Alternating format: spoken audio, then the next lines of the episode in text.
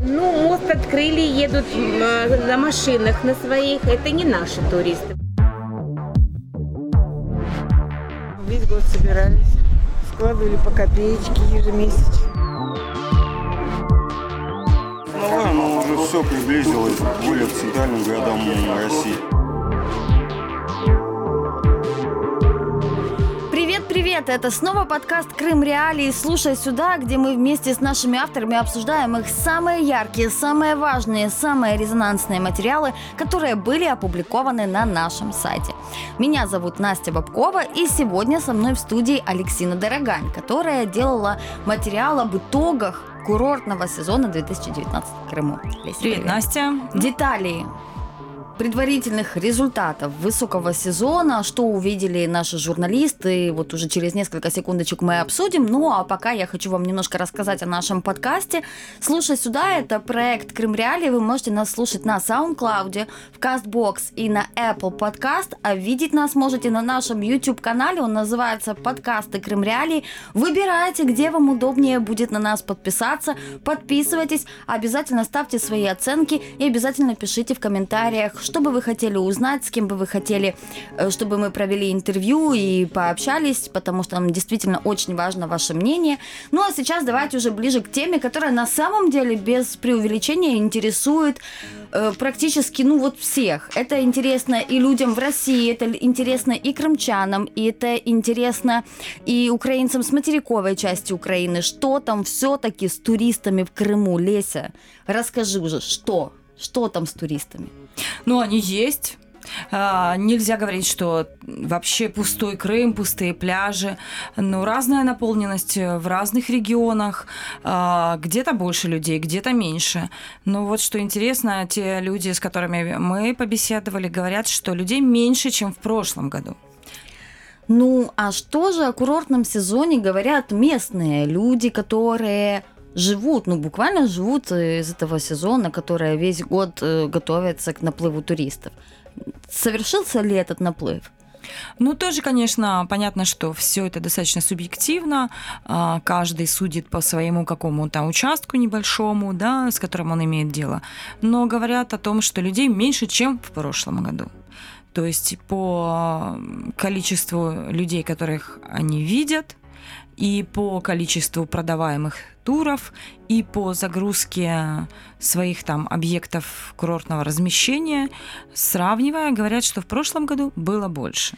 Ну, давай будем честными с нашими зрителями и слушателями. Для тех, кто в Крыму занимается курортной сферой, важно не только количество туристов, но и такое их условное качество. То есть тот, кто содержит э, какой-нибудь мини-отель, бары, рестораны, продает экскурсии, там, сувениры и так далее, он заинтересован не только в том, чтобы люди по набережной ходили, а и в том, чтобы они тратили деньги, пользовались их услугами.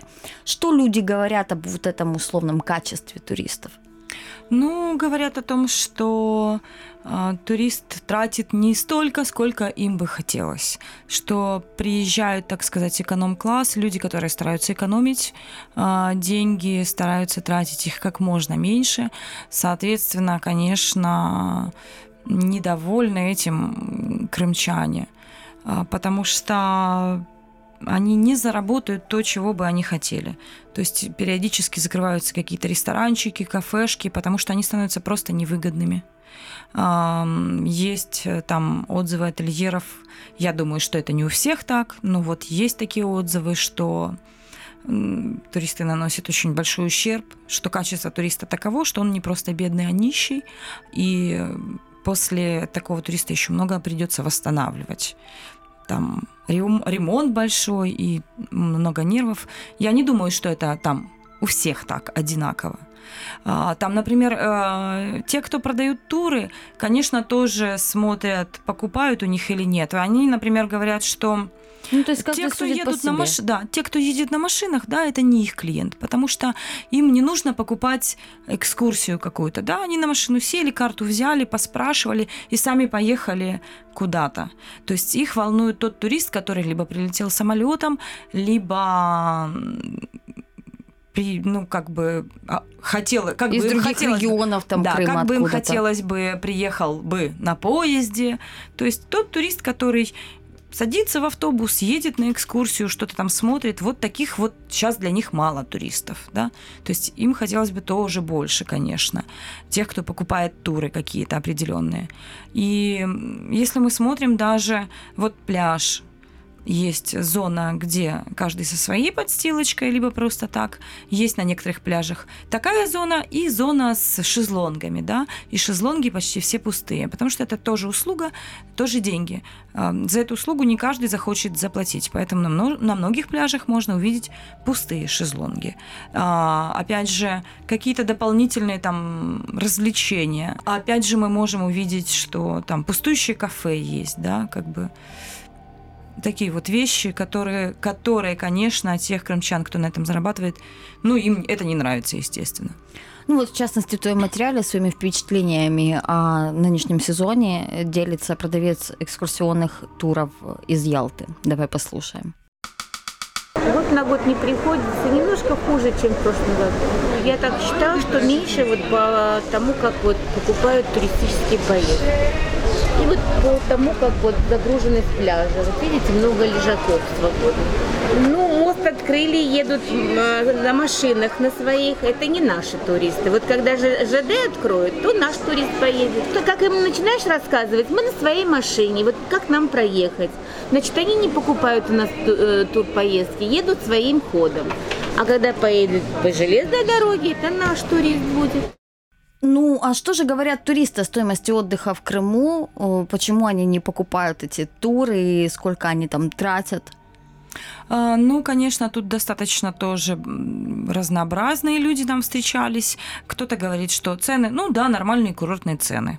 Кому-то дорого, кто-то пытается отыскать какие-то кафешечки подешевле. Кто-то говорит, что, ну вот тут, например, есть разнообразие, можно сэкономить, можно дороже что-то себе позволить.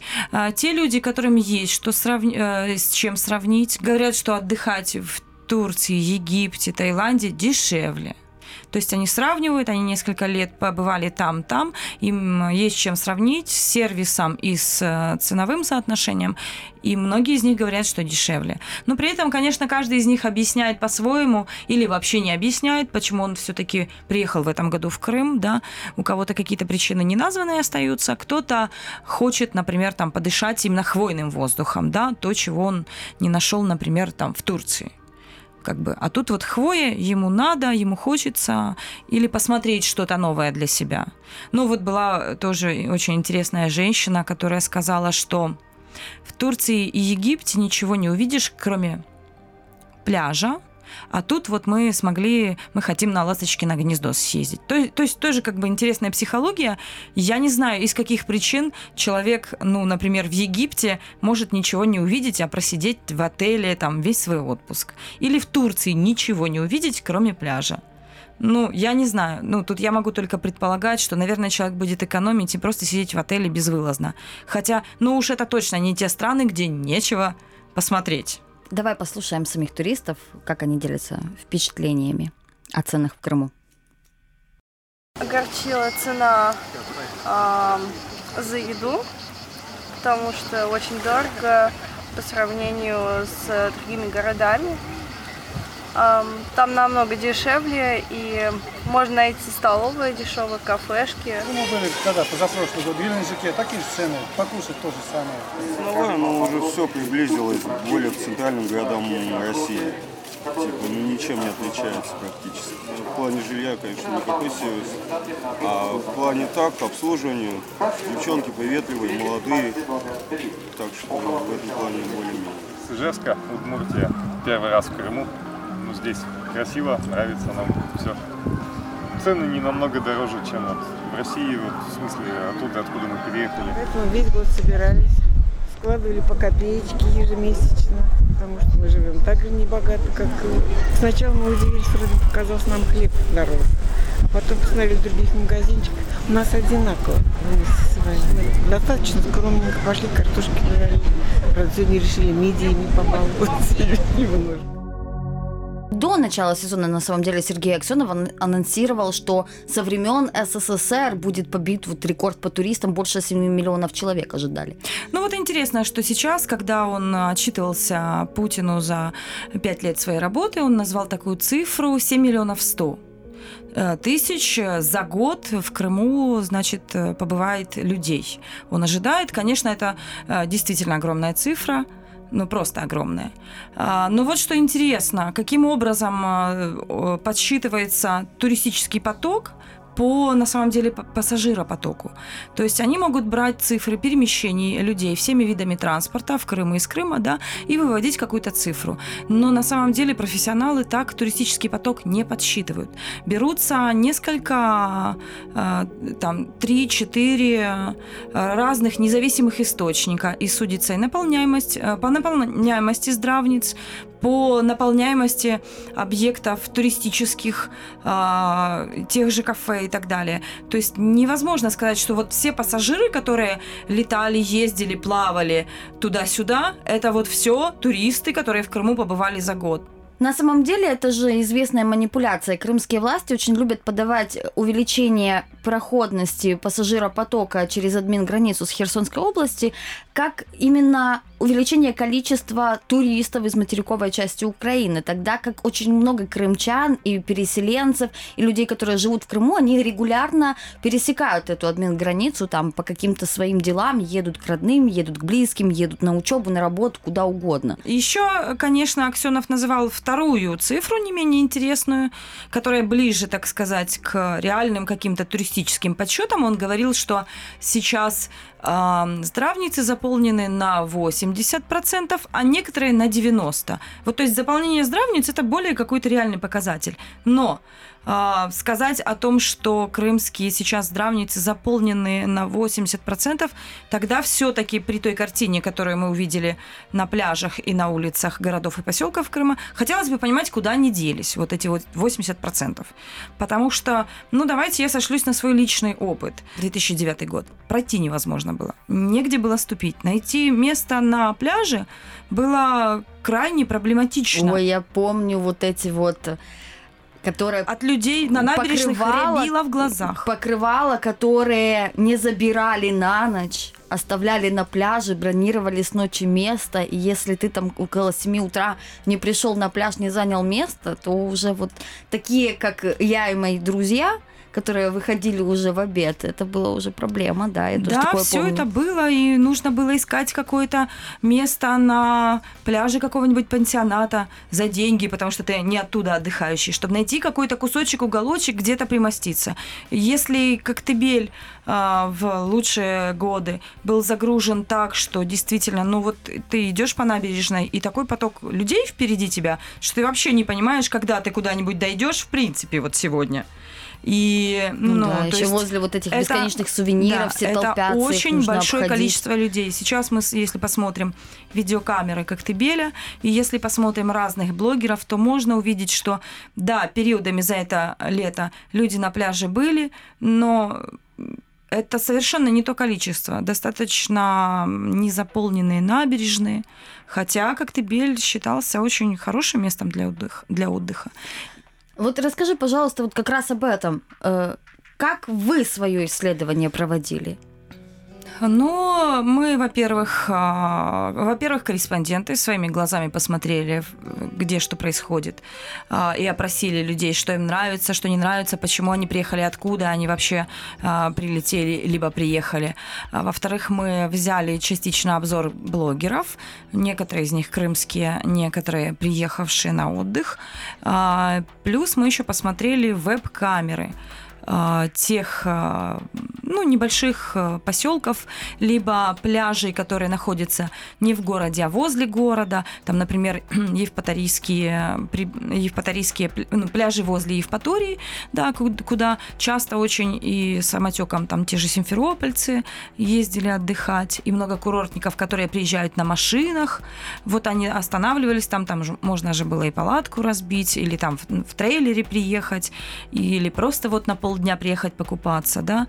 А, то есть мы посмотрели вот эти вот моменты несколькими способами, чтобы понять, где людей больше, где меньше, и насколько вообще 80% загруженность здравниц соответствует действительности.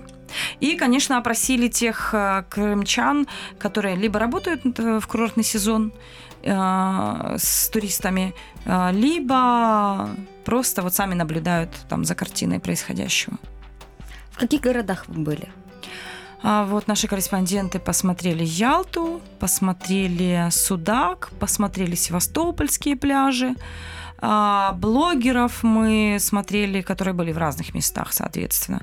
Блогеры тоже это и Севастополь, и Евпатория, и пляжи возле Феодосии, а, Семиис, например. Ну, вот, вот такие вот э, разные места. Очень часто комментаторы на YouTube-канале Крым Реалии, на сайт нам периодически пишут.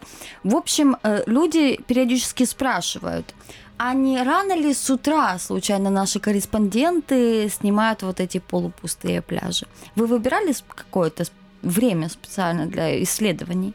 Ну, конечно, выбирали, выбирали и, и дни, соответственно, потому что когда дождливый день, либо ветреный, либо сильно штормит, толку смотреть там на те же веб-камеры. Да, выбирали, выбирали время около трех часов дня, то есть когда люди уже вернулись э, с сиесты, ну, спрятавшиеся от солнца, вернулись уже на пляж, когда солнце уже не такое активное. И, конечно, выбирали дни, чтобы была нормальная погода, то есть это где-то 28-29 Э, градусов воздух, вода 22-23. То есть все нормальные условия для того, чтобы не прятаться, а быть на пляже, либо быть на набережной. И вот э, по поселкам, к сожалению, и по пляжам э, возле Евпатории как-то было очень немного людей, честно говоря, в это время. И еще, например, я смотрела одного блогера, который вот, ну, человек честно идет в неурочное время и своим зрителям совершенно нормально об этом говорит. Я вам сейчас покажу э, пляж Ялтинский, на который ходят местные. То есть местные ялтинцы не ходят в основном на городской пляж, да, они стараются более-менее такие вот пляжи выбирать, места, которые там им нравятся, Подальше. более уютные, да, скажем так. И вот он пошел на этот пляж в 12 часов дня, показал, ну, просто своим зрителям показать, где это находится, как это выглядит, какие там удобства, какие там кафешки, какой там что. И вот он показывает пляж, и там есть люди, но мало людей. И он говорит честно о том, что я вот ручаюсь, что все вот, кто сейчас на пляже, это не местные. Потому что местный в разгар в 12 часов дня сюда просто не пойдет. Слишком активное солнце, ну и потом еще люди в основном тоже на работе. Ну, вы общались также и с э, самими курортниками. И вот расскажи, пожалуйста, встретили ли вы людей, которые приехали в Крым отдыхать с материковой части Украины? Да, встретили буквально из э, большого количества опрошенных. Это оказались два человека. Э, был мужчина из Харькова и была женщина из Киева. И харьковчанин впервые приехал э, с момента аннексии. То есть было можно по его реакции понять, какие изменения он увидел, да. А киевлянка не захотела, чтобы ее показывали, а, не, не объяснила свои мотивы, объяснила только, я из Киева, поэтому, пожалуйста, не снимайте меня. Я на ваши вопросы отвечу, а вот как бы не снимайте. И что же рассказал харьковчанин? Он говорит, что он был в шоке от того, как проходит э, таможня, потому что украинскую он прошел очень быстро, а на российской части админ границы он застрял на несколько часов, он был в шоке от этого. И потом он э, увидел, какое чудовищное количество машин на э, улицах, э, на трассах, и попал в огромную пробку перед Ялтой, и говорил о том, что, ну, дескать, люди, что-то решайте, либо расширяйте дороги, либо как-то ограничивайте пассажиропотоки. А, это тоже, кстати, говорит о том, что с момента аннексии в Крыму э, гораздо больше машин стало. Дело в том, что из России можно недорогие завозить на полуостров, и поэтому больше транспорта стало гораздо. Потому что доступнее, да, дешевле вести, можно привезти что-нибудь старенькое, но вот оно, чтобы было. Это тоже проблема, вот то, что он увидел. А так, в целом, ну, ему нравится. Он сказал, что ни он, ни его там знакомые не боятся ехать в Крым, и нормально это воспринимают. И вот он, он очень хотел попасть в Ялту, например, потому что это же Ялта, он ее любит. Ну, пока все дешевле. Ну, мы первый день сегодня, мы еще ничего не понимаем. Еще тяжело ориентироваться, вот, э, рубли, гривны. Вот единственное, что очень а, не понравилось отношение российской таможни. На украинскую границу прошли за 5 минут, российскую за 6 часов. Сумасшедшие пробки. Расширяйте дороги. Или, или как-то останавливайте автомобильное движение. Ну мы реально, мы ехали от Симферополя сюда, до Ялты, мы где-то часа три вчера ехали. Что тут расстояние 30 километров. Мы от пробки в пробку попадали. Такого не было раньше. Ну и, конечно, я не могу не спросить, принес ли тот ожидаемый поток туристов Керченский мост? Ведь э, до его открытия вот, крымские власти только и говорили, что сейчас вот только-только мост запустится, и сразу к нам хлынут туристы из России, и будет всем счастье, и будет их очень много. Но этого в прошлом году так и не произошло. Тогда начали говорить о том, что ну подождите, ну мост только запустился, вот-вот-вот все будет. И уже второй сезон с мостом, а туристы есть, Ну вот те люди, а, которых мы спросили, считают, что Керченский мост а, не помог увеличить число отдыхающих. И из того, что я знаю, говорят о том, что в первый год э, еще как бы был эффект новизны, да, как на какую-то изюминку люди вот могли о, вот такая возможность по-новому как-то поехать, посмотреть, что там. А в этом году уже эффек- эффекта новизны нет. Ну, конечно, это же была стройка века, как ее позиционировали российские власти. И для многих россиян это было очень круто проехать по этому новенькому мосту. Ну вот судя по тому, что в Судаке много людей, да, а, складывается такое ощущение, что люди, которые поехали с Керченского моста, они остановились возле Феодосии, возле Судака. Ну, то есть не выезжали Судаке. вглубь Крыма, а вот где да, поближе выбрали себе вот курорты. такое вот местечко, да. Это, наверное, наверное, те люди, которые вот на машинах через как раз мост, либо на автобусных каких-то перевозках через мост. Вот поэтому как бы людей больше в Судаке.